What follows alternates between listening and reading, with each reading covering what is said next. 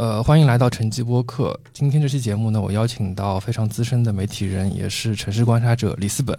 呃，我们会回顾过去这一年，就是二零二三年，呃，我们自己的一个 City Walk 的经历。呃，也会来一起聊一聊为何去年这个词 City Walk 一直火到现在。呃，我就想先从就是这几天非常火的一条路黄河路，因为我们也经常看电影嘛，其实到到到大光明去。但是那个地方一直是非常冷清的，但这几天《繁花》这个电视剧一播出，那边就非常的热闹。呃，我知道李思文老师也去过那边，直接去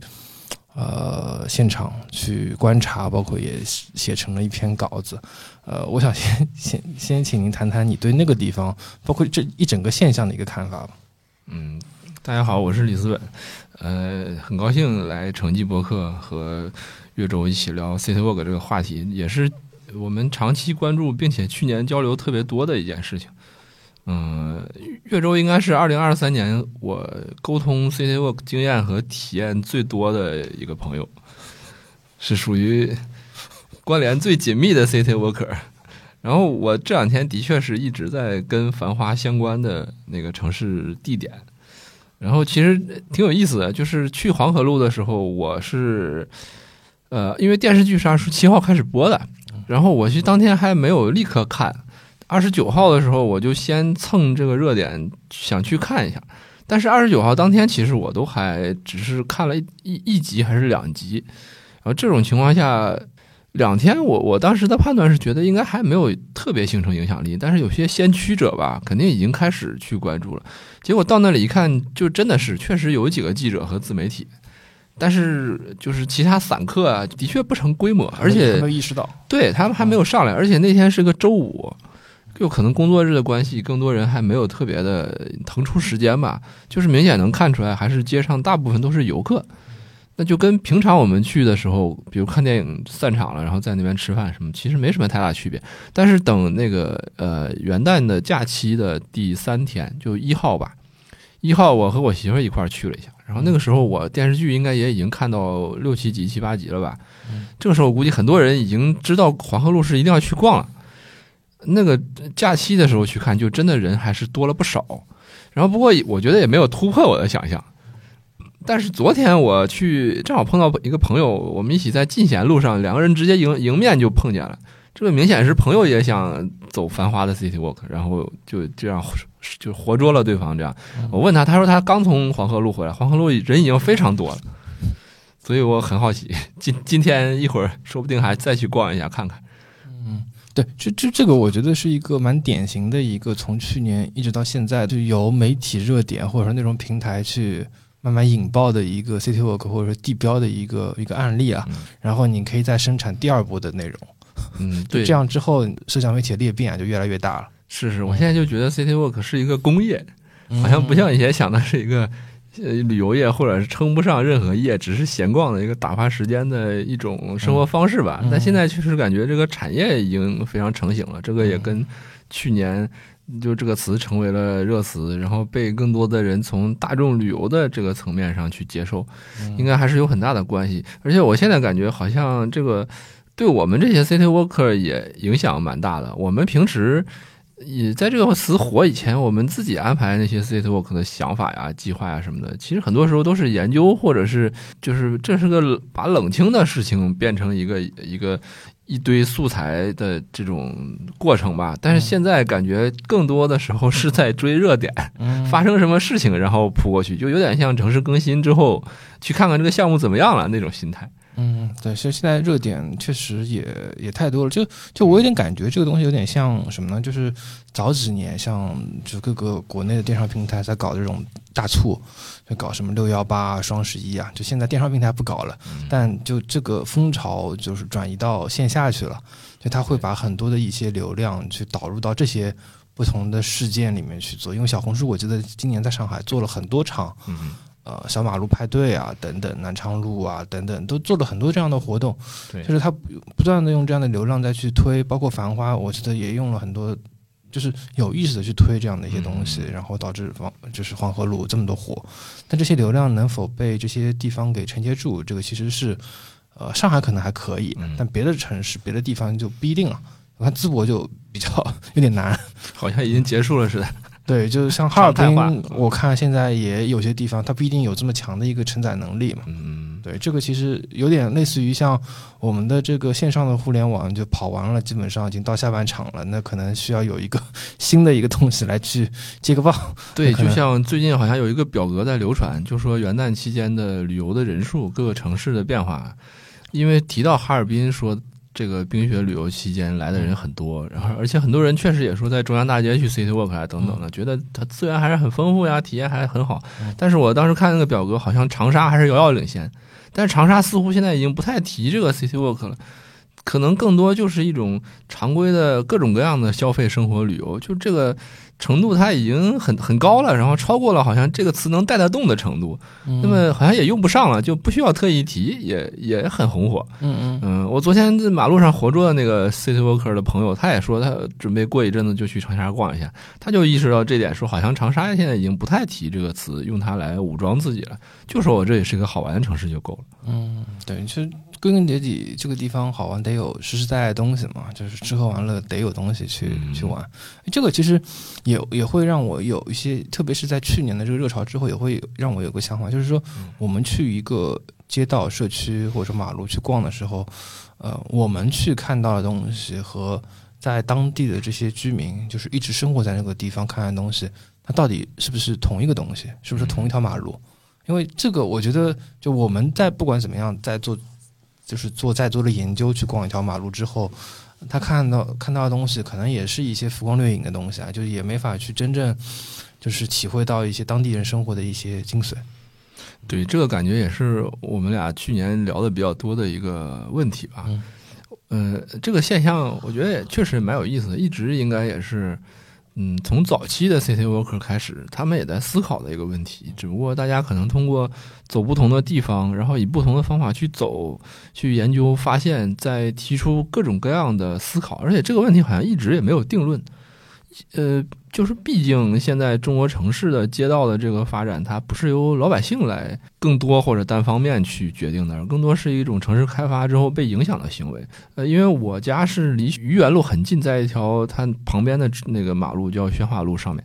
然后现在就是明显能感觉到，因为愚园路也是一个 City Walk 的重点。而且它是更加纯粹的，就是网红消费打卡这种的 City Walk。其实对游客来说，他不会特别想特别多，我要来这里发现什么什么，或者他不会特别在意深度的发现有没有什么收获。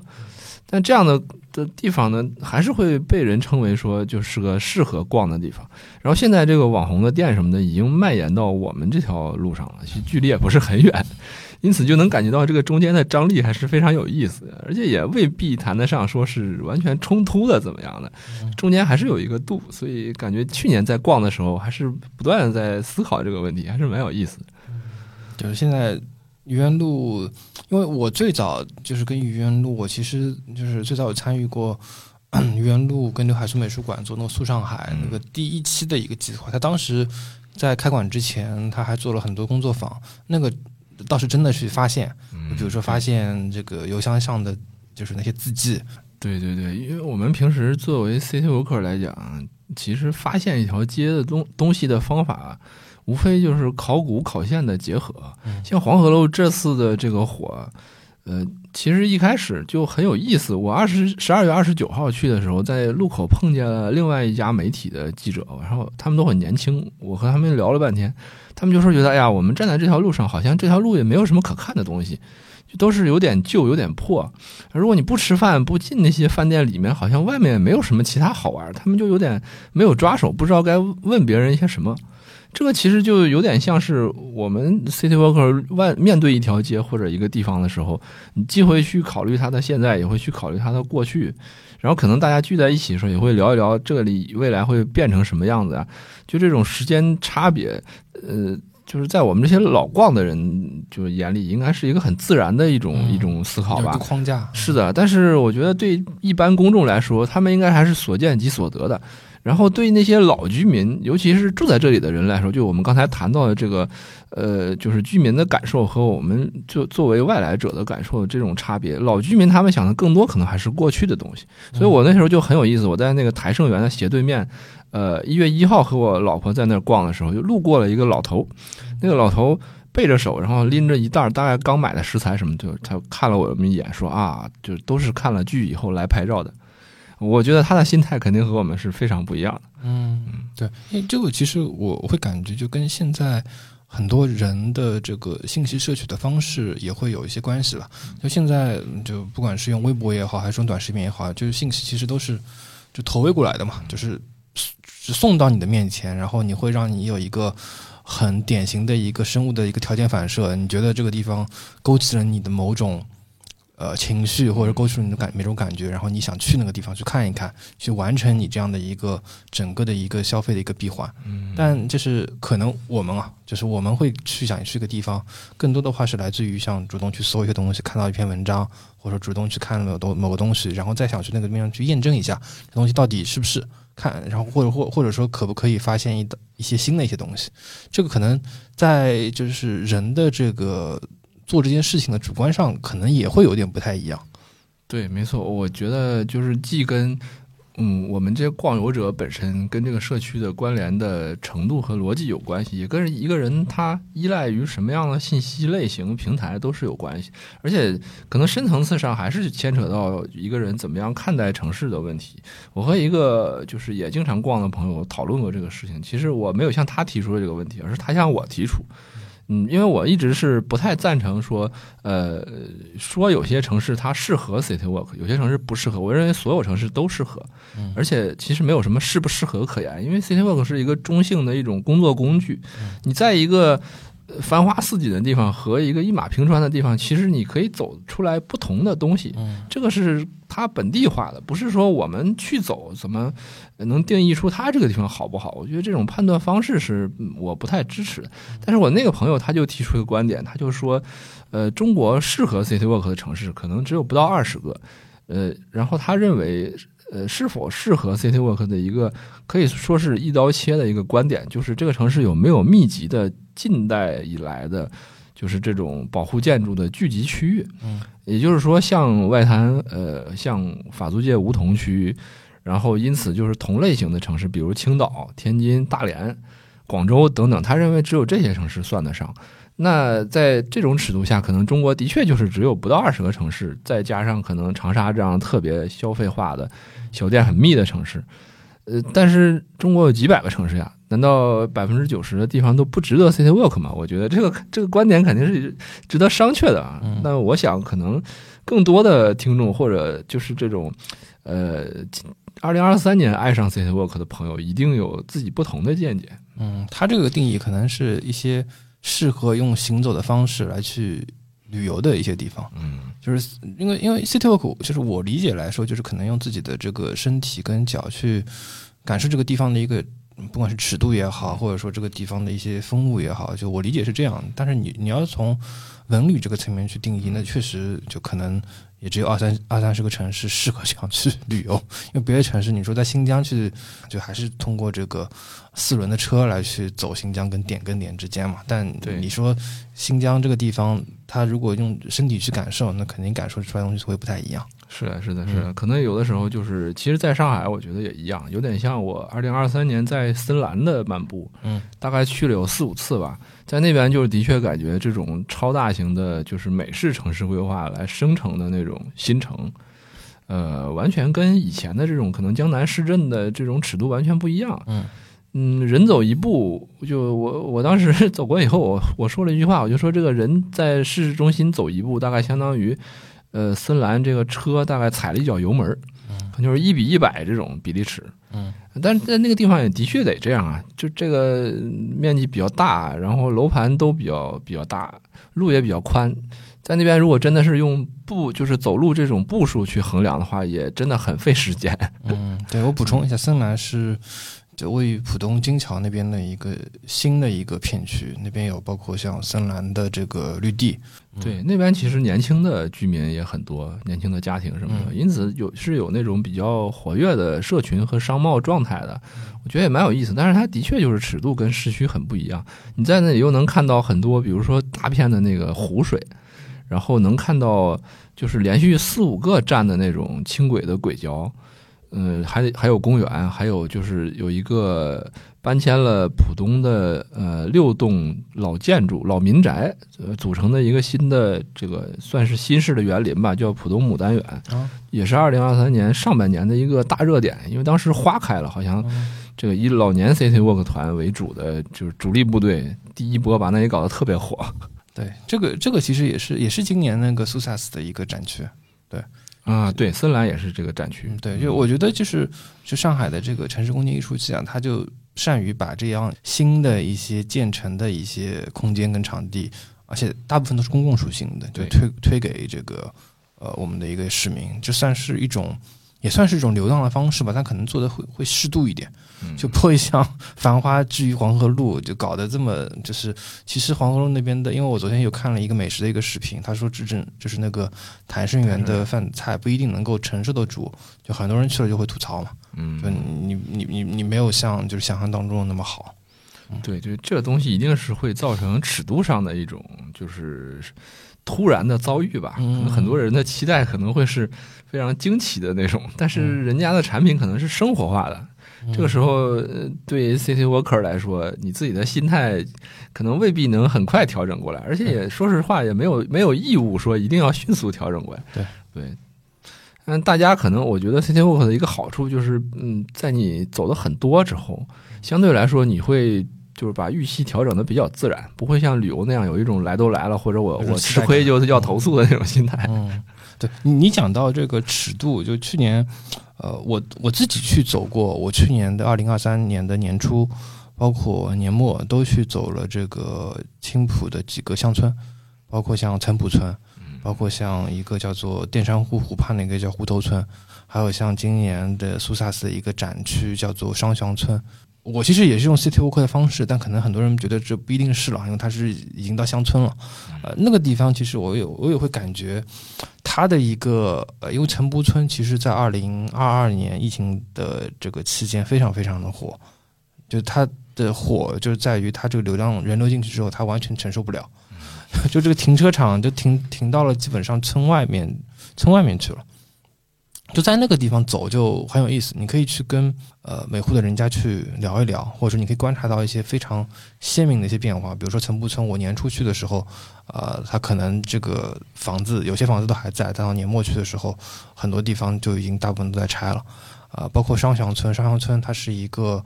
呃，其实是目前还是以农耕为主的一个就是村庄嘛。就我年初去的时候，它今年的那个。就是那个苏萨斯展场，它其实还是一个农机的一个仓库，然后到年末就马上改变成一个，呃，就是它算是一个类似于像驿站类型的一个地方吧。就我觉得这种乡村这种变化其实是非常非常快，在这个地方产生。这可能是如果是开车去路过那些地方，我觉得很多地方很多东西不一定能感受到。它其实也是一个呃，city walk 的一种速度在那个地方的一个一个体现吧。你可以观察到一些很细微的一些变化，哪怕是在乡村这种这样的一个地方。嗯。确实是的，我觉得这个 City Walk 的一个好处就是，可以把可以把这个眼睛和脚在一种比较特殊的状态下来放到那个空间里，就是的确是可能跟居民或者是比如说工作者，他们打开拉开不同的那个时空的一个尺度。我二三年在上海也走了非常多的地方，然后因为工作和呃个人旅游计划的关系，也出去了很多次。呃，我数了一下，火车票都有五十张，所以还是比较夸张的一年。就我觉得，我们两个人在湖州一起逛的那一次也是挺有意思的，因为平时也未见得有很多机会，像你刚才说的，在青浦看那么多村庄那样子，去到呃，比如说上海以外的那种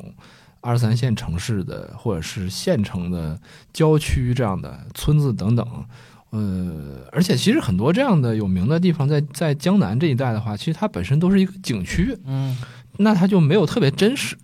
然后我有一次是在苏州，也是去了呃比较城郊的一个村子，村子名字我一时报不出来，但是它是在一个古代的那种水利工程的旁边，就这个呃类似于呃呃就是修筑了水利工程之后形成的一个湖的两侧都有一些村子，也有一些呃就是景观一样的这种大的公园的自然的部分，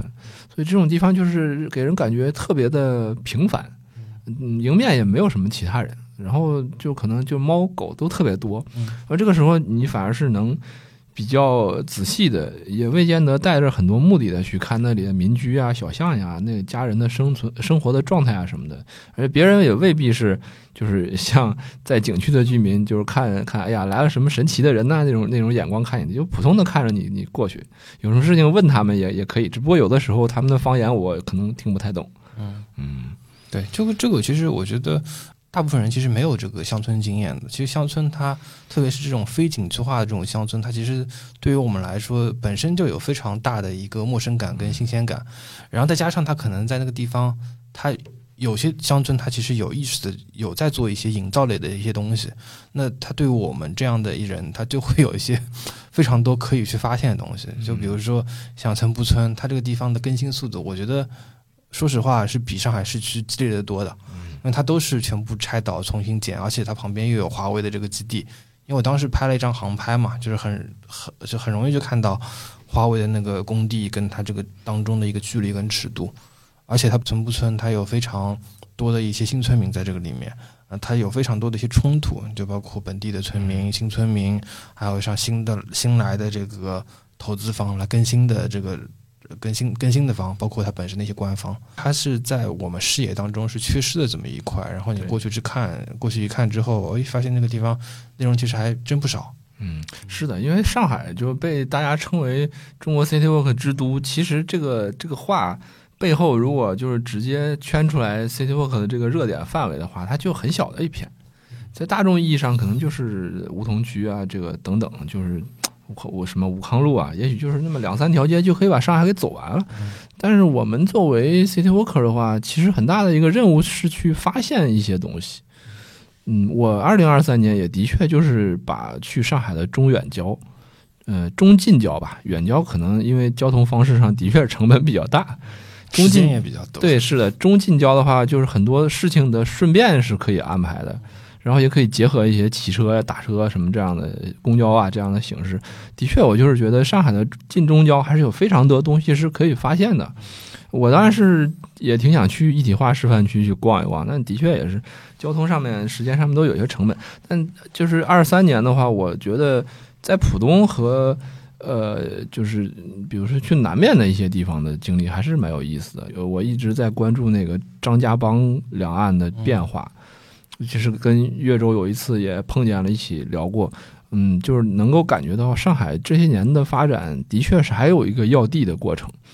就这个四个方向嘛，东南西北四个方向，这个向外扩张，然后大块的去拆迁、去建设，还是相当的，可能不在呃更多市民的那个关注视角之内，但是它是在快速的进行。尤其我觉得去张家浜，就是靠近这个浦东足球场附近那一带的时候，那个工程的建设量是非常夸张的，的确是不太敢相信自己的眼睛，竟然有这么这么大一块。呃，然后其实也不出去特别远，就会看到那种那种有点像田园风光一样的这种风貌，河呀，然后很安静的那种一条一条的那种绿地，然后也有打造的比较成型的那种，就是有点像是中型的一个公园一样的。而且在那边也能看得到不同年代的特征非常明显的居住区，有的就是大片的，你能感觉到开发稍微早一些的别墅，嗯，啊，有一些就是可能就是上呃高层的商那个住宅楼、商住楼，而且是一些有名的地产商造的。然后在这些地方，其实都能感觉到跟上海市中心就像不是同一个城市一样的，所以也许就是出去一下，可以重新让我们有一个机会去理解上海吧。然后其实反过来，我觉得对上海市中心那些更细密尺度的发现，然后包括我二三年在深圳的时候，也是走了他们一些就是比较密集的那个呃中心城区，我觉得还是可以多次不断的再去发现的，也是很有意思的一件事情。就是从不同的时间尺度上去发现上海到底是什么，包括上海的一个建设的一个历程，包括可能包括行政区的一些归属，因为我我感觉你可能走那段地方，可能要接近。以前浦东跟南汇就是交界的地方了，可能都要到。对，因为那那边因为张家浜。就是张家浜，它其实是一条蛮长的一个河浜，是应该算是是浦东的一个主航，呃，主非常主要的一个河道了。对，就可能是从你走的那个呃，类似于像金桥、浦东足球场那个地方，一直通通到黄浦江，嗯然后再就是靠近我公司，就是陆家嘴软件园这个地方的话，它那边其实现在也是打在打造。我感觉是，就是像浦东的一江一河的这么一个工程，它叫做陆家嘴的水环，对，它里面也是造了很多的一些驿站，包括周边的一些这种呃景观的一些小品，应该快快造完，应该已经造完了吧？就是十二十二月底，差不多了，对，都贯通了。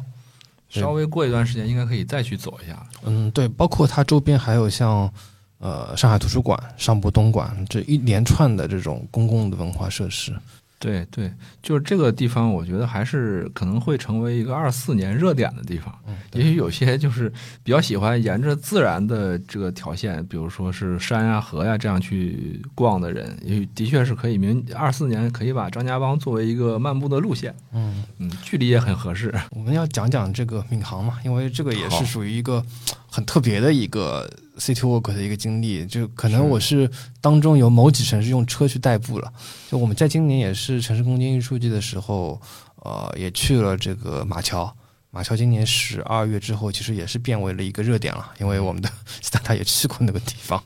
对，马桥在上海这个马桥那边有一个人工智能的一个实验区，然后当时就今年的这个苏萨斯的案例展也是在呃那个叫做水生园就开幕，呃那个地方也很特别啊，就是水生园它首先它是一个呃高压线塔下面的一个就是长条形的一个绿地，因为借了这么一个。呃，其实是一个非常非常消极的一个空间来去做了一个这么一个绿地，然后周边的话，那它其实有配套的像保障房，包括这两年也新建了非常多的一些公共的一些文化的设施。呃，我是去了一个就是马桥它本身的一个呃就是街道的文化中心，嗯叫做锦城。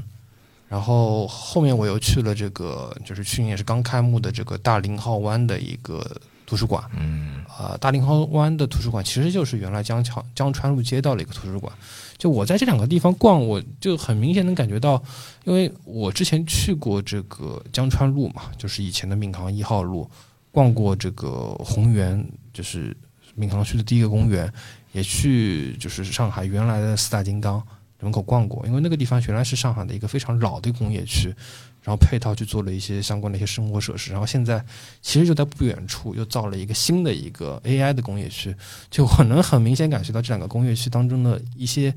相似的点跟一些不相似的一些点。相似点就在于那个地方其实它也是在按照同样的一个规划逻辑来做相应的事情，只是说它把相应的一些呃标准在不断做提高了，包括对绿地啊这样的一些东西。嗯，对，我觉得去马桥这一次还是挺有意思的一件事，因为平时常规的 city walker 不会太感兴趣这种很远，然后又在传统的工业区里面，就不知道去逛些什么。假设假设它有一个美术馆或者什么这样的一个大的设施，那么里面有一个什么展，那也许还是值得去去专门去策划一下怎么怎么走。那我们这次。呃，因为苏萨斯这个案例展的关系，就是有点像是被别人喊去去关注这个场地。我觉得这个也算是一个很重要的一种发起性的因素吧。对，但其实这个对我觉得对江川马桥这一带的关注，应该这几年的确是大家也还是在不断在讨论。嗯，而且他们也是蛮有代表性的，就是我像我刚才说的，上海的近中交这个范围，其实它相对来说更。呃，接近已经比较成熟的那种大型居住区或已经成熟开发的一个组团这样的，但是呢，因为它就是产业的关系，这个工厂它不是说很说搬就能搬的，嗯而且摆在那个位置一定有它自己的一个原因，比如说划定了一些这个有开发优先政策的区域啊，或者是土地上面有什么样的特征啊，靠近什么样的交通条件等等，所以它不是说。呃，能够随便改变。反过来说，就是我们其实对它的这个成因啊，对它的演变的过程，其实关注起来是蛮有意思的一件事情。嗯我觉得那个马桥那个地方，的确是就是你能看得出来，呃，人跟市区的人还是不太一样。然后密度也也非常稀，嗯就觉得哎，哎，上海还有这种不是很紧张的地方生活着，就很悠闲。嗯但是同时，你可能又觉得这个地方生活气息就没有那么强，嗯所以给你形成一种临时的心态。因为我觉得对呃大长期在上海生活的人，尤其是年轻人来说，多多少少有一种就是在呃追求和压力的这种正反面的，就是加工之下吧，你是希望每一天的每个小时都过得有价值的。但是在上海的稍微出去一点点，可能坐车也就半小时、一小时的地方，你就会看到一种完全不着急的感觉。这个真的是还挺有趣的。然后其实我觉得马桥的这个嗯见闻吧，是可以跟我二三年有两趟就是也在上海金钟郊的旅旅行是可以比较的。就是我去过呃一次嘉定的江桥，呃江桥那一带是我从地铁站出来之后，就真的是一路黄土抛天。感觉这个完全是一个就是互联网语言当中北方小城市工业该有的状态。城逛了一圈对，真的就是呃城乡结合部，呃，然后一块儿一块儿那个正方形的工厂区，然后在门口都有那种非连锁的一个小的这种像小卖部一样的 小卖部门口摆着一个黑料的摊子，然后都是工人可能过来买点吃的这样的。然后中间还夹着一些那种可能改造比较早的那种小的，就是文化园区。然后园区一进去，你一看，其实也没有什么文化场馆，基本上都是吃饭的，还有茶馆什么的。我当时是去找一个小的美术馆，结果到那里以后，就是在门上面贴着张纸，说这个展已经提前结束了。他在微信号上也不会通告这些。我想这么远，大概嗯就来都来了，我也不能随便走。然后看了一下地图，其实它这个江桥这个地方往南走一点点，就到了普陀区之后，就是开发的非常成熟的一块城区。后来我又骑着车子，呃，稍微拐了点路，沿着这个呃工工业区，呃，走的过了一个应该是往西边去的一条高架路，从它很长那个隧道底下穿过去之后，就豁然开朗，完全觉得好像是过了差差五十年这样的感觉，就整个连色调都都鲜亮了起来。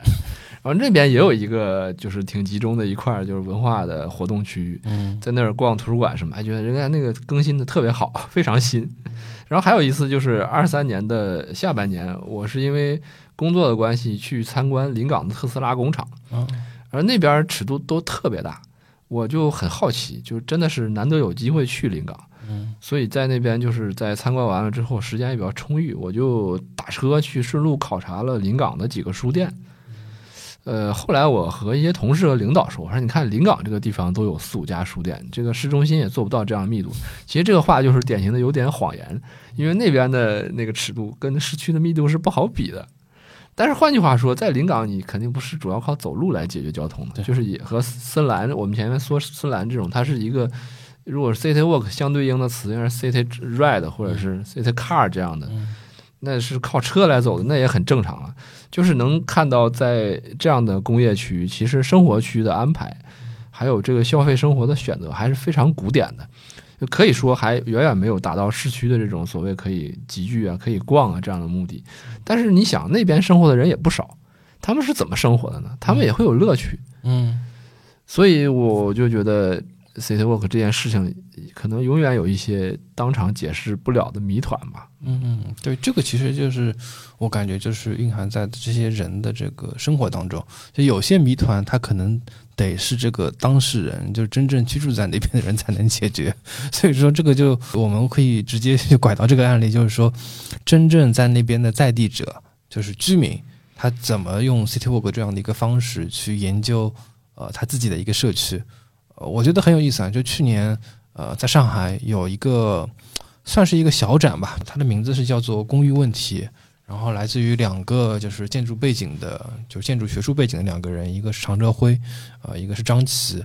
啊、他们是研究了就是常州辉所居住的这个建安公寓，其实他有意避开了这个公寓里面的一些这种名人的一些意识，我觉得这个很有意思啊，他就是把那些耳熟能详的，包括像上官云珠的故事，都排除在了他这个研究之外。而是去研究他这个社区周边的一个师生化的问题，包括它这个建筑的一个历史，包括里面的一些呃，比如说像卫生管道的一些排布等等，包括他还呃违约了一些艺术家去做了一些当代艺术的创作。就我记得有一个艺术家给他们去创作了一个呃纪念碑形式的一个创作，然后也违约了一个速写上海，去呃画周边的一些呃店家，包括社区的东西，然后通过这些东西，然后观察出可能一个陌生人到这个地方来之后会关注哪些东西。呃，我觉得那个包括他还就是有一些很多互动性的游戏吧，就是让你去作为这个呃居民，包括跟一个管理者之间去做一些相关的一个博弈。我觉得这个是我可能去年印象很深的一个展览一个项目。嗯，对，我也去他们那里参观过，也和他们访谈过。后来我还写了一篇稿件，但是挺有意思的，就是呃，当我写稿件让它成为一个。大众视野当中的一个作品的时候，就不得不提到像类似上官云珠这样的名人及他们的意识。嗯，呃，这个其实就是一种尺度的一种，呃，也也不能说是错配，但是类似，就是就是可能不同层面的人和不同层面的媒体，他会需要不同的语料。我觉得常振辉跟张琪他们做的，呃，真的是应了一句前两年的老话，叫把自己作为方法。因为建筑师，我觉得他们对空间的关注，很多时候是一种职业的本能。嗯，这种本能背后是，呃，专业的人员他对人是如何通过自己的感觉和身体去，呃，了解跟运用空间的一种兴趣。那这个事情呢？嗯，可以说，我觉得更多人的加入参与，不管是他们策划 City Walk 来带着一些呃陌生的观众去了解附近的街区，还是说让客人进到他们的呃居住的房子里面去看一些小的这个细部啊、装修啊、设施，包括它阳台的视角啊等等，我觉得他们还是通过一个小的项目作为一个抓手吧。让大让更多人体验到了哦，原来还是可以这样去看的。那我觉得这个东西其实给我们的一个启发就是，City Walk 它是一个有点像是一个瓶子一样的。如你如果你把糖装进去，还是你把纸团装进去，给人看上去是一个不同的感觉。那这个里面像大众意义上的 City Walk，更多装的是一种旅游收获的一种信息，单向度的东西。没错，就是说我想给你什么什么，我想让你来拿走什么什么。但是我觉得像。嗯，他们这个展览这样，他们更多是试呃尝试去把专业的一些视角跟这个知识吧，嗯嗯，还有一种意识，我觉得这个这种东西融入到 City Walk 的行动当中，或者说相关的项目当中，其实更接近我们很熟悉的最早的一批。呃，因为关注上海，因为希望留存一些历史，而自己去策划组织 CTO 活动，这样带有一定的这个问题是在这个里面，它并不是说走完就结束了。对，就它还就不纯粹这种消费性的 city walk，它就是还是他自己生产一些东西，包括呈现出一些新的问题也好，或者说内容也好，给到来参与的人。对，而且也不完也不完全是一种情怀式的 city walk，更多可能他们是想怎么把这个资源给灵活运用起来。对，嗯。对，这个我觉得是非常，呃，难能可贵的。而且就是在他们做完这个项目不久之后吧，张琪所在的这个乌诺也做了一个新的一个展，叫做呃理论，作为一种居住形态。里面其实展示了应该算是近阶段吧，就几个非常有代表性的项目，包括关尔跟熊子超的这个烟雾胶的一些研究，呃，包括这个关于杨浦区那边。呃，它叫做喧嚣之下的有低语。吉良，吉良跟吴诺也是组织了一次，就是关于杨浦区杨浦滨江的一个研究，包括一个漫步的一个活动。啊，还有包括像呃王溪的这个老虎灶，包括这个圣城里的一个研究。就我觉得那个研究是也算是一个阶段性关于上海当下的一些呃这些生活区域的一些新的一些漫步。因为我特别是参加了这个关于杨浦。呃，就是喧嚣之下有低语的这个漫步，然后真的是一半是在走废墟，一半是在走这些非常新建成的一些东西，感触特别深。就是当时是我们是从周家牌路菜场的一个废墟开始走，里面都是这种瓦砾堆，像就当时有一个参与者就在说，我们是不是在走这个俄乌的一个战场？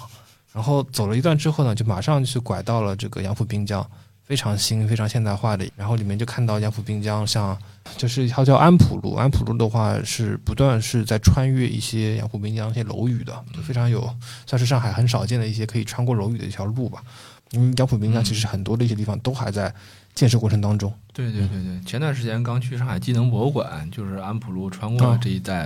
然后还到现在应该还是有一些区域是没有完全开放的。对，对我觉得岳州刚才说到这点，就是让我想起来 City Walk 的一个好处，它就是因为毕竟开展起来你是可以抬腿就走的，对，因此对记录一些特殊时间段的那个空间状态是很有帮助的。像你刚才说的，就是我最近也再去老城乡走。就是这种呃，我觉得跟老城墙在完全没有拆或者是没有大规模开始动之前，很多朋友会去调查，会去做口述史等等，其实还是不一样的。就是呃，这种有点像是呃几天就有一次一些变化，可能一个月就有一些比较大的变化，然后你可以在里面看到呃。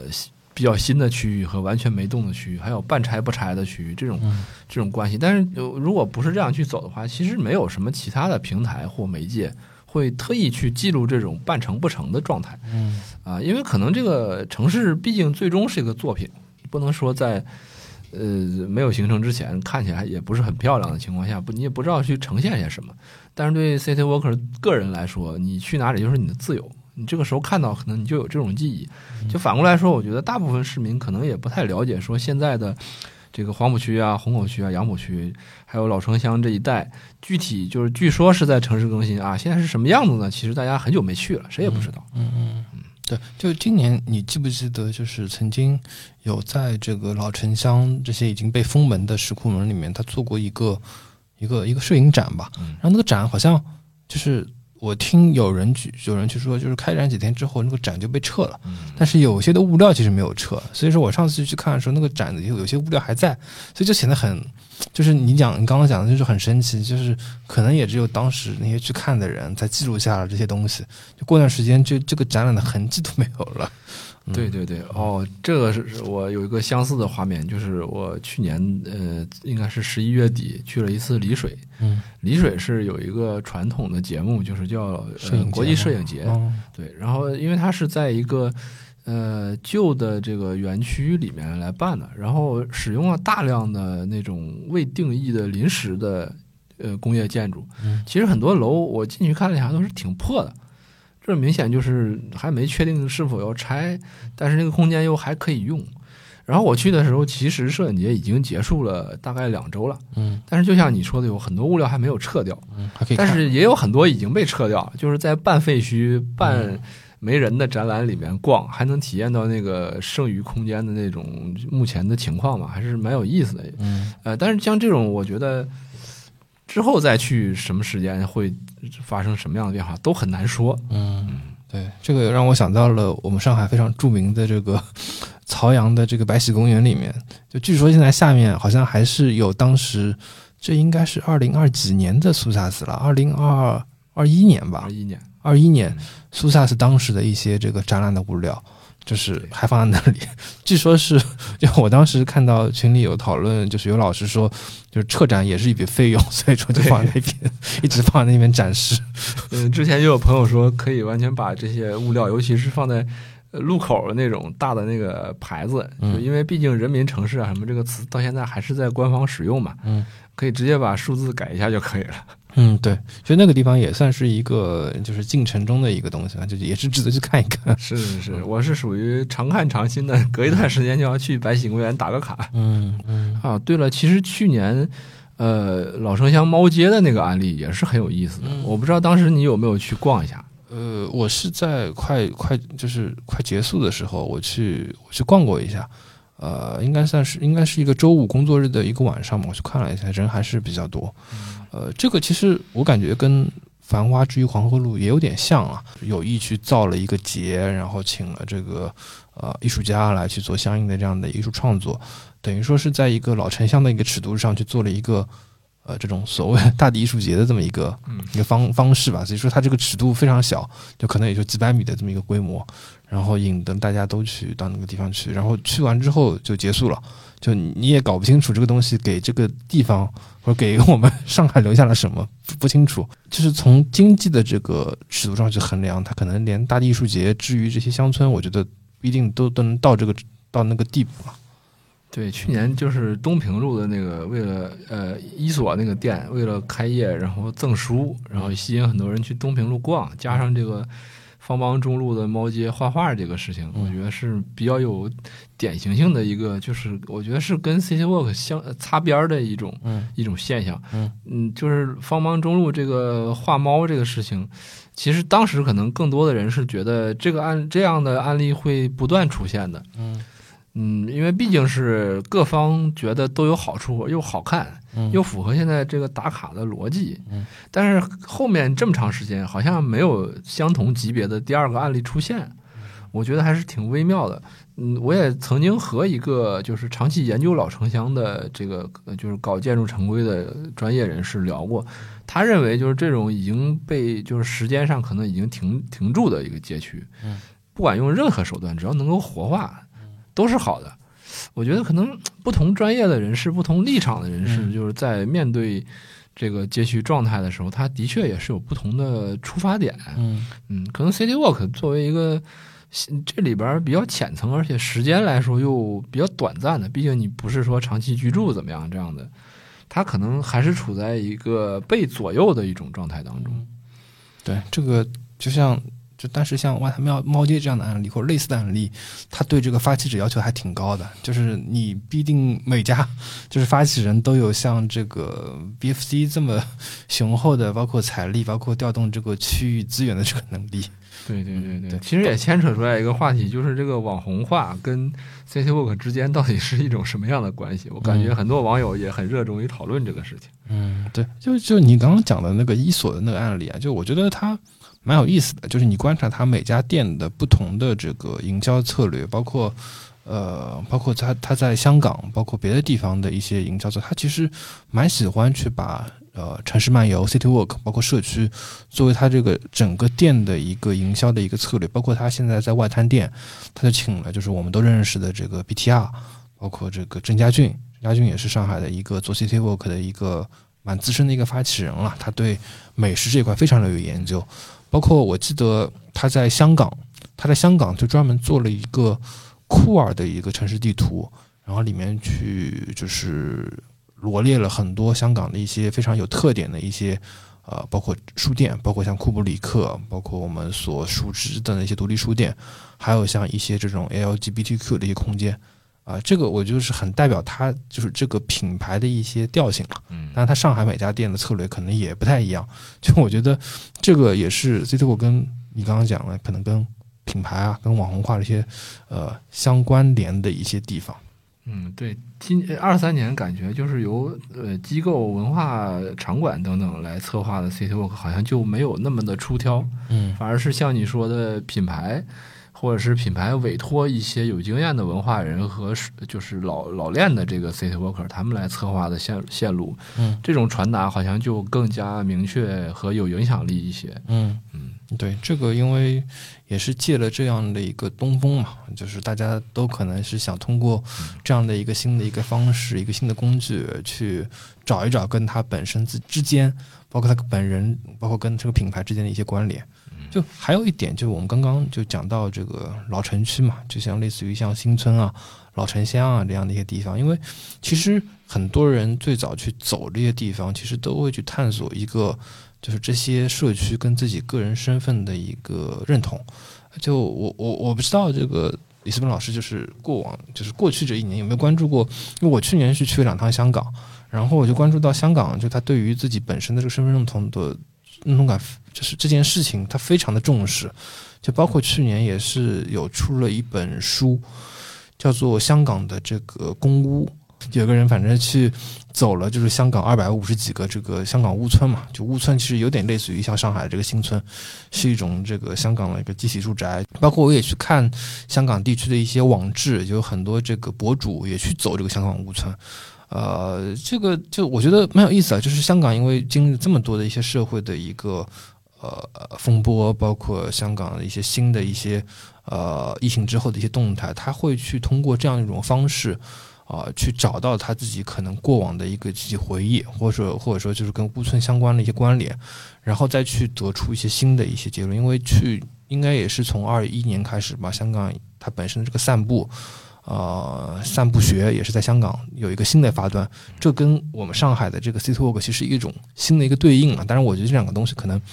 并不能算同一个东西，因为香港这个散步，它可能是一种更慢的一个尺度去体察香港这些呃，包括美学，包括跟权力、跟资本的一些关系等等。呃，因为我在他们香港屋村游里面有专门发现有一点，就就是这个作者。他是在一个好像是在东涌那边的一个屋村里面，他专门发现了一个指示牌，呃，它上面写了这个洋紫荆，呃，这样的一个植物的一个名字。因为我们知道这个紫荆花是香港的一个标志嘛，但我们呃，其实，在官方包括公开的新闻里面，其实不太是会听到洋紫荆这么一个名字的。但是在实际的这个植物属科里面，就紫荆花其实一直是被称为洋紫荆的。但为什么？就是不叫它这个洋紫荆呢，就是本身它就是“洋”这个字，其实在香港这边其实会有一些些歧义。而且紫荆花就在那块乌村的指示牌上，它专门也写了，就是紫荆花它是一种杂交的棵树，它其实是没有后代的。呃，就但但它在乌村里面这么写，但是在我们官方界，我们不会认为紫荆是没有后代。他他觉得这个指示牌其实蛮代表香港的一个命运，特别是在现在这个情况之下。香港的很多的一些作者跟博主，包括这些香港 City Walk，他很乐意去找这样的一些呃震惊之间的一些东西，在香港屋村这样的一个，可能是从一九六零年代一直到现在一直是在造的一个呃就是集体住宅里面吧，有非常非常多的这样的一些线索，而且你是属于。一找就能找到的，我觉得这很有意思。就是我不知道，就是在国内有没有人专门去做这种成体系化的一些，比如说上海新村的一些漫游。就上海新村也非常多嘛，从曹阳、彭浦一直开始，一直到现在，其实也有非常多的一些机器住宅也在大量的造。包括我们在马桥那边也有这种集体住宅。就我觉得去通过这样成体系去看看，说不定也会有一些新的一些发现。对，其实这就是一个，我觉得是很多年前就好奇过的一个问题。嗯，就是查俗话说，上海在工人新村时代建造了两万户，那这个到底是两万户都哪些户啊？其实你也找不到一个非常详尽的从从 A 到 Z 的一个名单，对吧？我相信这个还是最终还是需要依依靠一些民间的爱好者自己慢慢去整理起来的。就这种情况，我觉得是。呃，老派的 city worker，他们一直就是这属于题中应有之意吧。我为什么要做这件事情？一定是我对这个城市的某种亚文化或者某种政治、历史、社会的这个有点像是种子的这种发现吧。嗯，可能对一些人来说，他有自己个人的原因，但同时他可能更大的是他有一种。社会议题层面的关怀，嗯，我觉得这个在就是国内的这个互联网的语境当中也是非常重要的一个潜在要素吧。因为毕竟是在城市竞争的时代，在这个呃每年一定要发榜单，谁排第一谁排第二的这个时代，它存在一个消逝和呃就是不断拿到更多的资本去集聚，然后再继续上升的一种。呃，就是你追我赶的这样的，但其实是你也追不上我的这样的一种潜台词。那对很多就是相对来说，呃，处在弱势或者是他们自我认同上处在弱势的社群或地域来说，City Walk 就是一种能够凸显他们或者是呃凸显他们的这个自我意识。或者说凝聚一些这个同好这样的一种目的的一种一种活动，我们不管说是呃有些 C T O 他喜欢单打独斗，就是我发现之后我做做一些作品，然后让别人来看，然后吸引他们的注意，还是说他呃我找十报名，然后十个人报名，我们一起去去现场看，其实结果都没有没有特别大的区别，就还是在。整理一些东西来张扬一些东西。我知道的，比如说像天津和沈阳，还有广州，都有很多人在集中的去发现、呃整理当地的一些啊可能被遗忘或者是不太为人详细所知的老建筑，然后以此来揭示一个时代的一段时期的历史。而且这些历史往往有一些是比比较亚文化，甚至是深度亚文化，就大家不太好提的。呃，但这些东西对他们来说，也许再过一些年，可能就没人知道了。嗯，有些人就是在做类似这种抢救式发掘一样的工作。我觉得对各地来说，其实都是非常有意义的，因为毕竟人的成长、城市的成长，如果中间有些年代你是记忆淡薄了的话，事后再去找补是非常困难的。就像我们现在经常聊的，就是最近《繁花》也在提示这个问题，就是九十年代到底还有什么素材？我们自己去查其实相当困难，很多东西可能还没有电子化，或者是很多东西它非常的零散。然后有些东西你就你你怀疑，可能你也要花很大的代价才能推销清楚，这就是问题。其实，在上海，顺着你讲的，包括我讲的这个乌村的这个案例，其实上海也有这种工业或者说集体住宅一村，就是呃，也是近两年也是近阶段蛮火的吧，就是长白二二八的一个街坊，包括就是定海街道那边也做了一个叫做定海之窗的一个呃，算是公共空间吧，就定海之窗最早开馆展。就是一个关于定海桥那边私建房的一个就是调查研究嘛，那个那个做的其实我觉得也算是很有非常有非常有特点。包括长白二八街坊，他其实把这个呃当时的这个公房竟然是改造成了一些公共的一些商铺，包括也有一个机关。嗯，二二八我倒是没有进去逛，嗯，不过我看了很多材料，我也试图去约就是建筑师李彦博老师来聊这个事情，嗯嗯，但是目前还没有还没有去做。我我觉得这个项目可能在二四年会得到更多的关注，因为它确实是有代表性的那种老的社区的更新。嗯，二四年肯定是更多的居住更新的项目会被推出来，尤其是公共住宅项的。我我最近也在关注这些问题，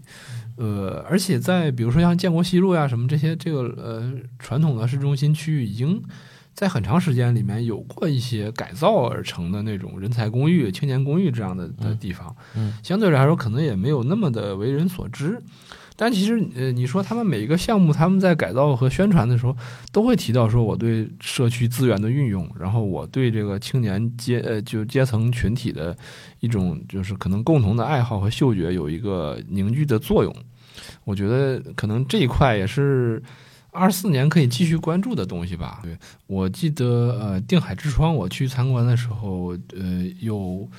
有好几个跟我一起参观的人，就是类型还蛮齐的。有一个阿姨，明显就是你感觉她可能在这种房子里面长大的。然后还有一个年轻人，就是你能感觉到他可能是学建筑的，或者是学设计相关专业的。他很仔细的去看那些调研得出的一些细节的那呃记录和内容。所以感觉，呃，不同的阶层，也许他们只是失去了这个一起来关注这个问题的一种现场。这些展览起到的作用，可能就是让大家有一个机会再共同进入到这个话语里面。我有一次和呃复旦大学的于海老师聊天，嗯，然后我们就提到说，像这个，比如说宏镇老街这样的地方，它是在比较快的时间内，就是呃几年。嗯，可能不到十年的时间内，就是现在完全变成了一块崭新的街区。然后现在像大鱼营造，他们也进入到里面在进行社区营造。呃，以前的这个社区的底色可能让人觉得不是很光彩，或者说，嗯，有些有些很难去，就太市民化了，有些很难去跟就是比较新的这种资本运作的方式去相连接。呃，可能放在展示馆里面，很多人也觉得，哎，好像不是不是特别好，所以这个里面的价值是很难取位的。嗯，但是我觉得，哎，就我和于海老师聊的时候，我们有一个比较一致的观点，就是不管怎么样，这个真实的素材是应该被记录和保留的。就到底是什么样子，到底大家讨论过什么东西，如果很难查的话，那么以后我想再想有什么升华，可能就很困难了。而现在像红镇老街这样的地方，我二三年应该也是去逛过一两次。的确是除了一个路牌以外，很难找到其他的遗留的痕迹了。嗯嗯，实物东西很少，因为我记得我好像前两年有做过一个关于红镇老街的一个摄影展，资料其实挺丰富的，但是其实还是可以再全一点，因为那个纯是摄影嘛，就是你也是可以在就是多个维度上，包括像建筑啊，包括口述史啊，包括别的地方上，你再去做一些新的一些呃，就是新的一些突破的。我觉得那个地方也是。蛮值得去做一些相关的留存跟留存跟记录的，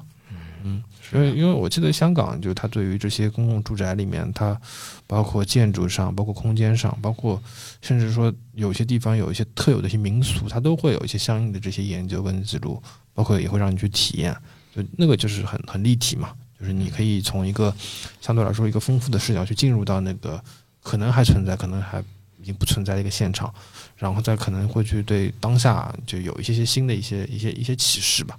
这个连接的过程，我觉得还挺重要，否则 这是一个你刚刚说的，我们只能看到这个路牌，然后通过这个路牌，然后去打卡，就也就就跟可能跟你在黄河路碰到那个两个记者有点像，就你不知道在那个地方来了之后你要干什么，除了去买蝴蝶酥跟至尊去那个台城园吃饭之后，你还能做什么？这其实是一个蛮蛮蛮好的一个问题。嗯，对，我觉得对很多人来说，就置身街头无所适从是蛮蛮闹心的一件事情。我觉得也许这也提示了，就是公共机构可以在这种信息基础设施上面做更多的事情，比如说像我们上海有城建档案馆，嗯，它更多是服务于这个城市建设的档案查询工作的一种信息支持的这样的一个机构。它的这个就是类似这样的机构，他们的。公众使用价值还是相对要低一些。我二三年去深圳参观呃玩的时候，我也特意去逛了深圳的城市规划馆，然后看了他们的就是呃城市规划的一个历史的展览，呃，然后我也同时去思考，就是像上海的规划展示馆，还有上海的历史博物馆，他们里面更多展示的是一种宏大叙事，是一种整体的，就是城市更新的。这种不断的呃迭代的一种逻辑，但我觉得在这个大的故事之下，还有很多中故事和小故事。小故事也许真的是呃，指望说在一个市级的平台上面事无巨细的展示是蛮难的。嗯，但是我想，也许随着时间的推移，很多资料它能够成型的话，应该是可以形成一个类似库一样的东西。嗯，如果将来可以让人们去查，我相信很多 city worker 在。出入陌生街道的时候，也不至于无所适从。其实有些时候，这样的工作是由一些出版物和一些大 V 写的一些经验啊、分享笔记、什么推文这些东西是来支撑的。嗯，呃，就是有的时候我会和一些学者听他们聊到数字人文的概念。像巴黎，比如说这做的一些比较好的一些历史历史性的这个西方的城市，有些地方是有比较成熟的这种数字人文平台，去可以支持公共公众来查询一些你需要的、从你的视角需要的这个东西。可能它这个里面最大的逻辑的区别就是，你是一种兴趣式的查找，你要了解的那个东西和你本身可能居住啊、就业啊、创业等等可能没什么直接的关系，但是你就是可以比较方便的能查到。这也是，就是我觉得今年我可能，呃，去年我可能在写作的时候，更多的运用方志的材料，我觉得可能是算是目前来说比较 容易拿到的一个关于上海的城市街道历史的一个信息来源了。那是电子版的方志吗？还是去通知馆去看相应的这些方志？呃，呃，大多数时候是在方志的网站上去搜。但它其实是一个条目性的给你反馈结果，就像搜索引擎一样的。嗯，但有时候因为我去图书馆比较多，如果顺便会看到一些资料的话，也会随手翻一翻。嗯，就是这个纸质出版物的方志相关的书籍，它有个问题，就是它的名字很难识别。你要找到你要找的那个信息，是要花比较大成本的。但是如果你漫无目的瞎看的时候，会觉得收获特别多。嗯，对。因为我记得这个上图新上图东馆开了之后，四楼的那个上海通知馆，它其实罗列的非常的详尽，它是按每个区去罗列，而且每个区有不同的不同方面的这个支书，有它本身的这个区志，也有一些这种什么文化教育志啊，什么交通志，包括某些区域还有这种街道自己搞的这种街道志啊，这这里面信息就比较丰富了，而且比较。有很多这种非常你想象不到的一些门类，那个还挺有意思。就是我我我我觉得，就是如果对上海某些地方感兴趣的话，可以去那边去查阅一下、查看一下，应该会有一些意想不到的一些收获。特别是里面的一些地图，嗯，对。还有就是一些买旧书的场合，比如在旧书店啊、旧书摊儿的时候，如果看见一些名字所指不明，比如说就是几几年上海什么什么志。嗯，什么什么档案第几卷这种就可以翻翻看看啊。如果是有有意思的章节内容的话，先买回去再说。如果不贵的话，就先囤一囤，时不时可能就用上了。呃，对，因为我我记得这啊，因为确实变化就太快，而且很多这种犄角旮旯的地方没有人去记录。但这些志书里面，它确实是有一些当时的一些 city work，他会去把某些地方给记录下来，或者说画一些地图。那我们在依靠这些地图，在这些地方去重新去走、去寻找的过程当中，说不定是会发现一些新的一些收获的。因为有些地方的这个更新的速度，它其实没有像上海市中心城区那么的快。对，而且感觉呃，二三年去了外地一些地方的时候，会发现不同的城市，它在这一块也有不同的节奏。嗯，甚至有些可能就是它记录的方式和。呃，比如说是呃方面人员可能都不太一样，所以呃长期在上海 City Walk，然后出去再 Walk 一下，就会觉得是有点崭新天地的感觉。比如今年可能杭州去的比较多，然后就会发现原来它的这个不管是空间格局，还是这个呃信息的特征，还是人的生活方式都非常不一样。嗯，又去了深圳，然后呃还我我二三年还去了一次北京，嗯。也是时隔多年去深圳和北京，就的确感觉到都是作为超一线城市来讲，嗯，这几个大城市之间可能最大的区别，我觉得还是山水本底不一样。就上海的确是一个没有山的地方，嗯，然后到深圳你会发现它这个城中村啊、山啊，就形成了一种更有意思的肌理。也许深圳人自己不会感觉到有什么特别之处，但是我们长期生活在上海，我们一去就会觉得，哎，这个完全是不一样的。然后在北京，你又能看到它的历史空间的那种分布的方式，是非常能体现最近一百多年这个中国的的走过的路的。这个里面，也许它的呃大山大河，它也不在市区里面。然后可能被人吐槽的比较多，什么路很宽啊，什么这个便利店很少这些内容，你真正在北京的城呃城区里面随便找几块溜达的话，你也会发现其实并不存在。嗯，就是这些这些成见，往往是在你置身其中的时候，就瞬间就打破了。因此，多走出去，多比较和尝试不一样的东西，还是非常有帮助的。而且我的感觉就是，如果有机会的，还是机会的话，还是应该每年都出去逛逛。嗯，就这个东西，如果是相对长期比较固化一种习惯的话，对 city worker 来说是有不好的影响的，可能会造成你理解一些东西或者追求一些新的目标的时候有所偏差。嗯，对，北京我今年也去了，我去了两次，两个地方我很印象深刻，就一个是在呃这个北京西二旗到回龙观的一个自行车的一个专用道，哎，这个我我。可能是中国第一条的这个专供自行车去走的这么一个 一个快快高速路吧。它这条路它其实就是两车道的一个给自行车，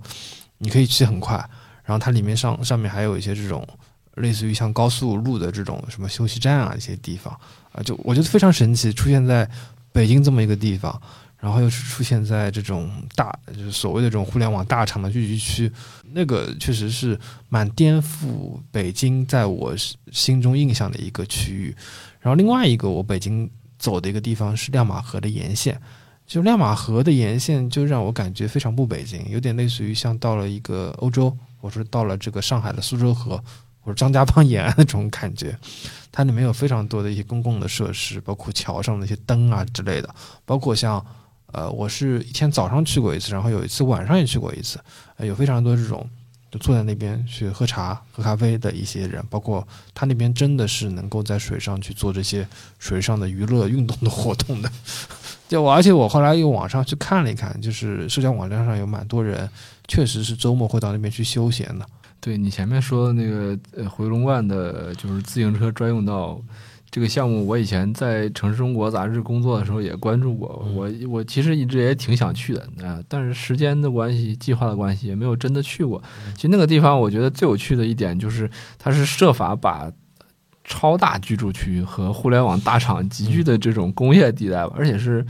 这种这种不冒烟的新式的工业区域给连接起来。呃，这个我觉得这是一个非常有当代性的问题。嗯，呃，不是用传统的方法去解决传统的问题，就完全是用新的方法解决新的问题。嗯，就是这种类似这种情况，我觉得在这个超大城市里面是会不断出现的。就是你说白喜公园为什么会以这样的方式去呈现？我觉得也是一种当代城市问题的当代解决方案的一种典范吧。嗯，我就是我相信这类似这样的东西在上海也会不断的再出现。就是我现在也比较关心。呃，当然也有很多人批评啊，就是在上海的核心商圈大的路口上面造那种空中连廊。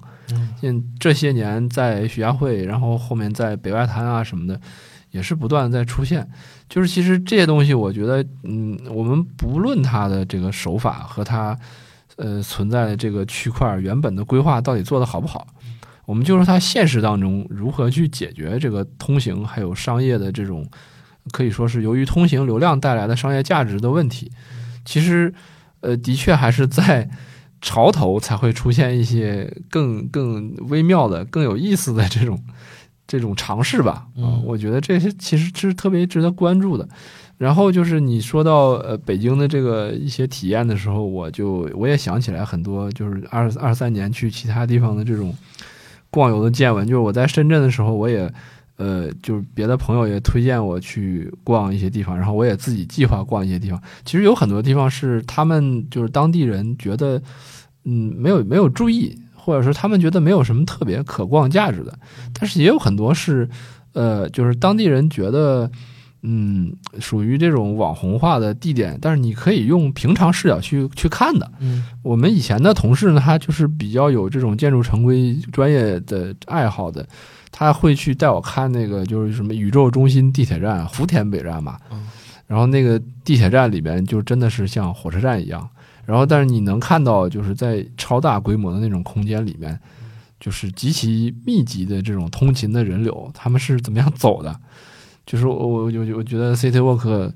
见证了这个大城市一点一滴往前进步的过程。而且我我在二三年里边，我出去的时候，我也比较在意去逛不同的级别的城市，它的图书馆啊这些，就是一一分钱都不用花的这种公共娱乐休闲的场所。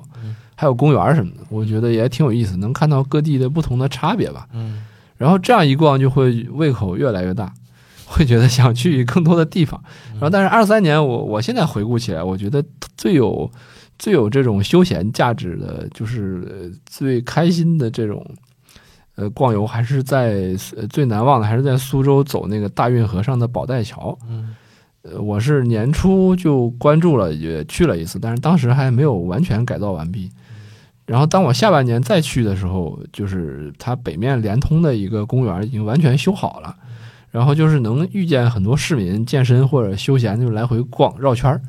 然后还还有一些游客，确实也是慕名而来的，因为那个地方也不是在非常中心的地方。嗯，其实如果套在上海的话，我觉得可能差不多相当于前滩什么这样的位置了。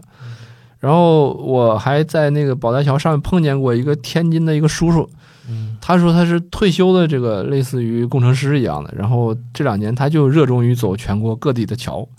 然后我们俩在那儿聊了几句，我还帮他指了路。而这个宝带桥上面，呃，是很就是它也没有护栏，就完全是一个石的这种呃老式的那种古桥。呃，然后坐在上面是可以看到那个新桥的桥洞下面不断的有大运河上非常繁忙的那种航运业务，就一艘船接着一艘船这样，整个那种感觉就就非常的波澜诗意，对，波澜壮阔的诗意。然后那个叔叔就说啊，你怎么这个这么快打了个卡就走了？他说你们这年轻人打卡就是这样的，就是为什么不留下来享受一下呢？其实那次我是确实时间有限，必须晚上要回上海，那是没有办法。然后当我下半年再去的时候，我就真的是在那儿吃了半天零食，也没有什么目的，就在那儿看一看船来回走，就确实是感觉特别好。嗯，因为可能这个地方几百年来一直是，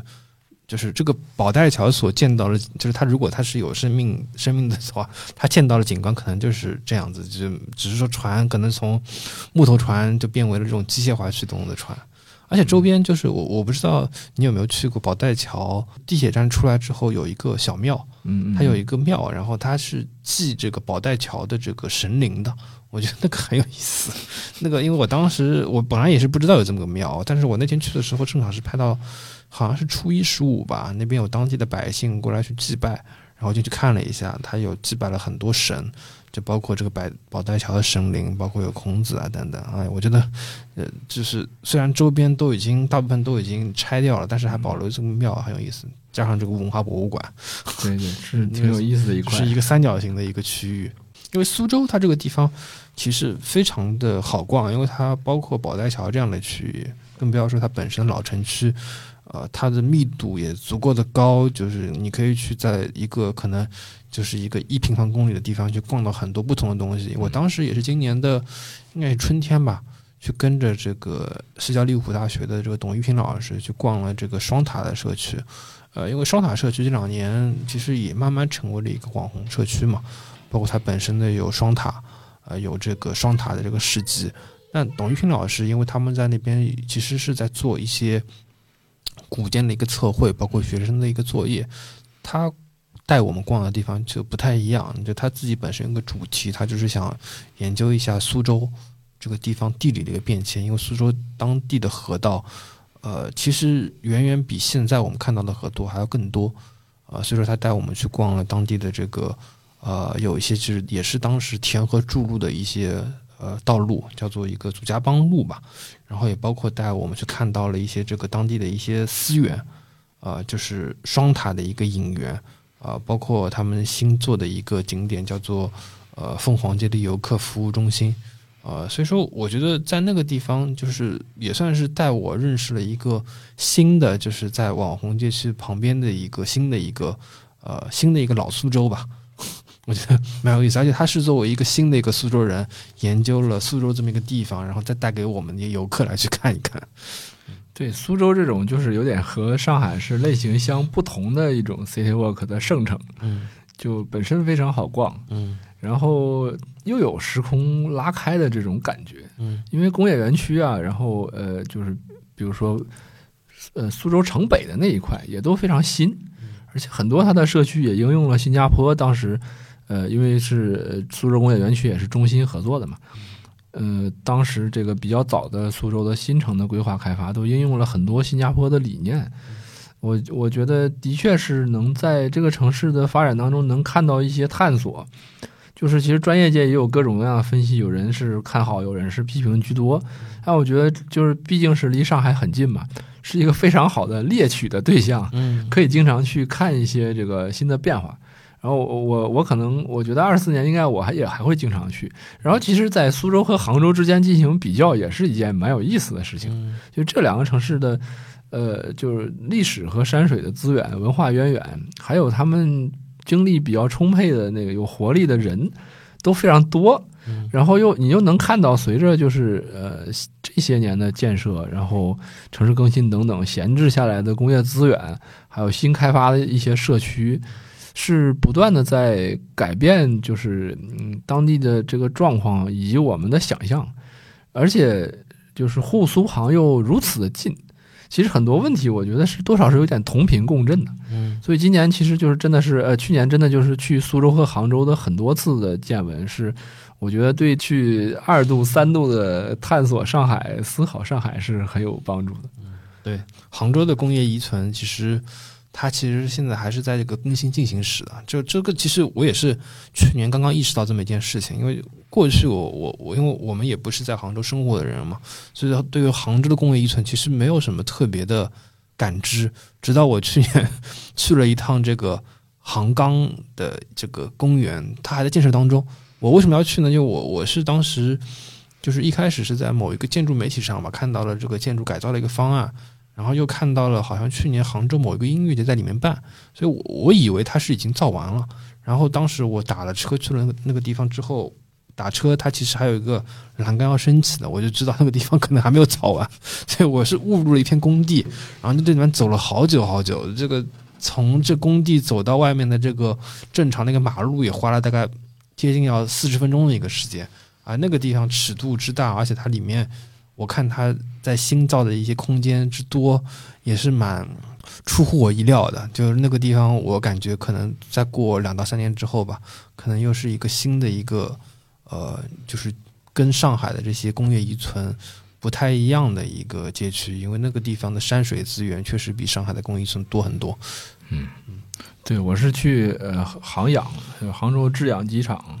看 MV、RDV 的展览，然后。也顺便逛了附近的一些街区，然后那个前后也跟越州经常有交流，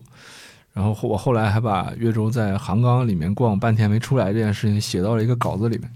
就也是互相作为映照，也特别有意思。然后我还是觉得，就是杭州，我还有一次逛游经历是在杭州西站那边去，我也是应该是从湖州回到杭州，然后我要在。呃杭州城西的，就是呃是亚运会那段时间，在那边看一个比赛，因为是在杭州西站下的车，嗯，然后我知道这个西站是一个新设计的一个超大型的综合体，站成一体，对，站成一体，而且据说是在里面应用了特别多的最新的规划前沿理念，这个建筑前沿的设计。然后在里面逛了一下，真的是就是对火车站这个概念还是蛮刷新的。但是其实它因为空间太大了，它的应用就要非常长的时序才能填满，嗯因此就是也成了一种有点有意思的状态。就是你能看到他们好像对很多层、很多呃很多间屋子都有构想，但那个里面其实大部分还是很很粗糙的，暂时的放一些东西，或者是或者是是一个呃宣布它是是一个什么什么馆，但是里面东西很少。内容填不满，对，内容现在还处于一个饥饿的状态嗯啊，但是它又是一个上上下站这个非常快的一种一种垂直的状态，因此就是嗯，真的我觉得是一个呃杭州是一个可能性非常多的地方。对它的空间资源，我感觉挺挺丰富的。就是除开这个西湖片区之外，就是它外延非常的多。讲讲这个怎么输出 City Walk 的成果吧，因为前面其实也、也提到了一些。对，今年我觉得我在就是计划 City Walk 的过程当中，呃，最多的时候还是因为呃做事情顺便然后去走。其实还是我不像很多呃熟练的那种 City Walker 一样是有成型的研究方向的。嗯我是感兴趣的东西有一大堆，但是我不会把它列出来。嗯然后我在地图上标大量的点，嗯、把我的收藏夹撑满，做一些相关的事情，或者说去呃看某些更新的点位的时候，然后顺便去看，因为我觉得这个有一个好处，就是能能够就是比较真实的还原一种社区和呃就是人的对人的这个办一件事情是它有有有一趟这样有一个线路的状态。嗯就不会是更大的为了研究的目的，你你可能是一个缺乏自然原因的，是一种人为设计原因去进入到一个场地里面。嗯就是因此，我后来我写的很多稿子也是有这种逛游的色彩，就是给你的感觉应该是一种，呃，这个人去去一个地方是有头有尾的，自然的走了一趟。嗯那我觉得就是这种可能是从构想到输出，呃，都是我我我可能是并不会明确的说列出来说我我建议你这么走，嗯，但是我会构造出一种就是你读我的文章的时候会感觉到大概是这样一个自然的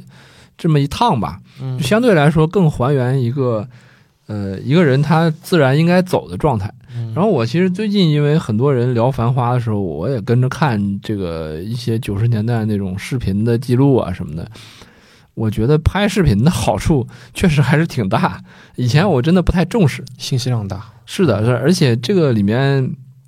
呃，它就是更自然，就延延续了我前面说的那种我想还原的一种人自然行走的这个空间的状态、行动的状态。嗯呃，因为毕竟是你眼睛能看的东西，如果是你用你用屏幕去摄像头去拍，相对来说能记录是更更真实的自然的状态。文字的话，更多是被多次选择之后的结果对。照片它也是一个碎屏的状态、嗯 PPT 的状态，我觉得肯定是不能非常生动的去反映的。嗯，这个可能是我今年就是比较主要的一个新的新的进展吧。在之前的确是没有认真考虑过这件事情。对，就我我不知道你你知不知道有一个上海的一个专门做视频记录的一个人，他九十年代就开始做了，秦新培，嗯嗯啊，就他的这个素材的量之丰富，包括之多样，就是他，因为他现在都包括他现在一直在发，包括他当时在九十年代就已经买了这个三 D 的摄影机，在记录三 D 的这个上海的街景，哇，这里面的这个信息的含量。我觉得可能比就是不管是官方记录也好，还是说呃这种档案记录也好，丰富的多。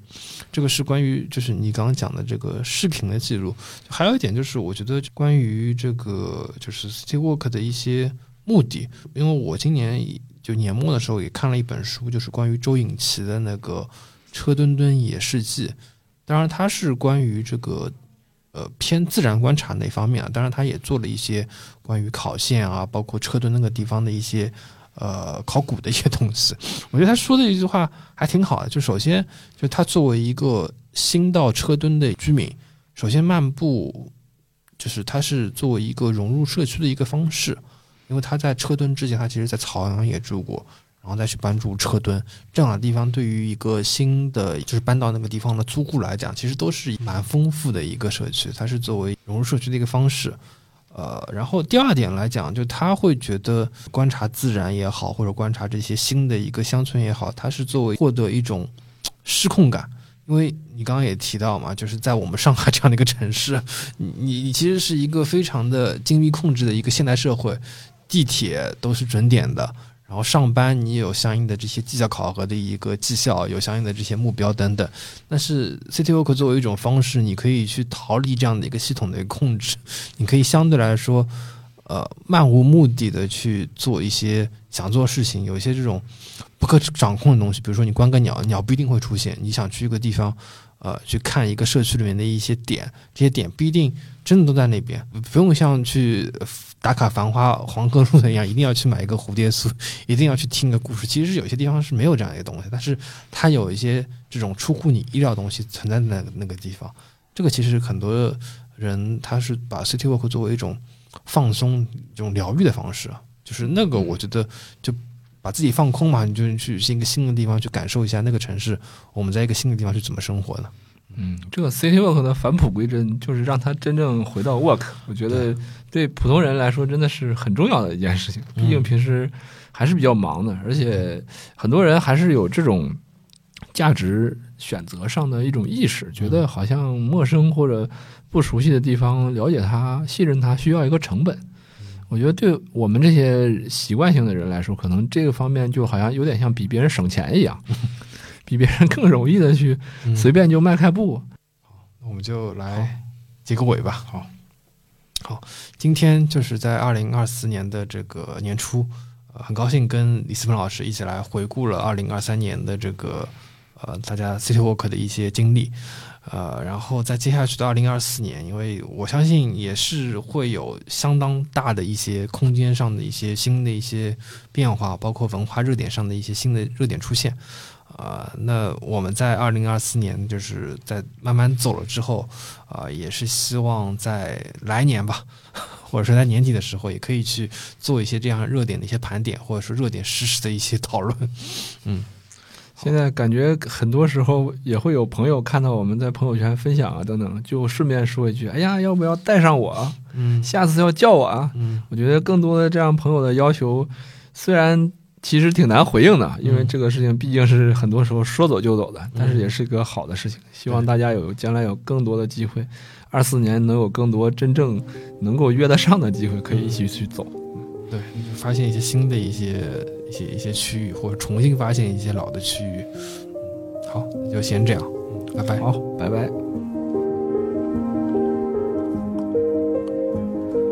小宇宙开通了打赏功能，欢迎支持我们，能更长久的走下去。本期节目就到这里，感谢你的收听。欢迎在苹果 Podcast、小宇宙、喜马拉雅、网易云音乐等播客客户端订阅成绩播客。也欢迎在各大平台留下你的留言跟反馈，期待听到你的声音。